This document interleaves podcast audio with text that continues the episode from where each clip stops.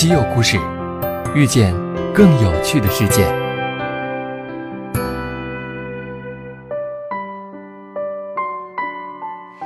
西门子调频一八四七的听众朋友们，大家好！今天是三八妇女节，主播在这里祝所有的女神们节日快乐。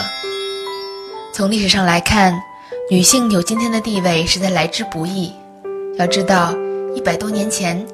女人不但不能走上政治舞台，不能拥有受教育的权利，甚至不能与男人同工同酬。正如法国思想家波伏娃在他的女性问题著作《第二性》中所说：“女人不是天生的，而是被塑造成的。”如果没有持续一个多世纪的女性解放运动，也许今天的世界会因为失去广大女性自信的面庞而寂寞。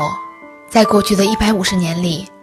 女性职场角色的演变，充分反映了女性社会地位的变化过程。这种演变也发生在西门子公司里。一八七五年一月，当时的西门子哈尔斯克公司，也就是西门子公司的前身，迎来了第一批女员工。她们被安排在纺纱工厂和涂装车间工作。而到了十九世纪初，西门子哈尔斯克公司已经有十分之一都是女员工了。二十世纪二十年代。德国经济复苏，女性社会地位也日益提高。她们不再只能进入生产部门工作，越来越多的女员工做起了白领。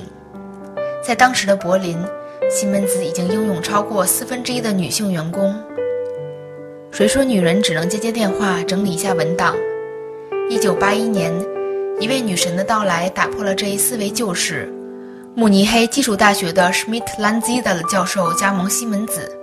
成为第一位从事技术研究工作的女性，女性不仅撑起了技术研究的半边天，也开始跻身西门子管理层。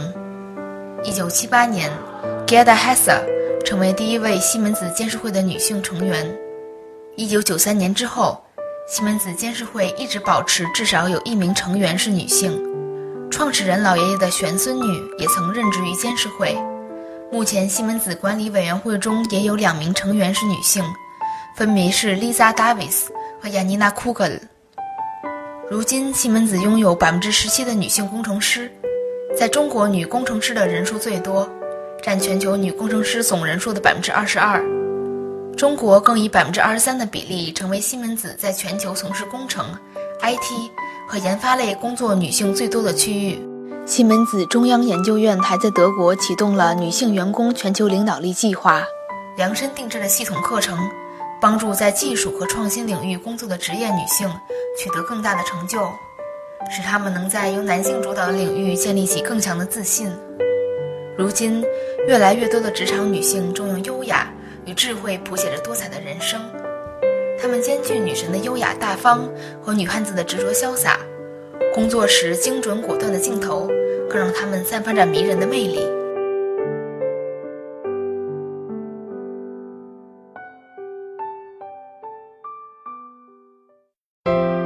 订阅稀有故事，用知识唤醒你的耳朵。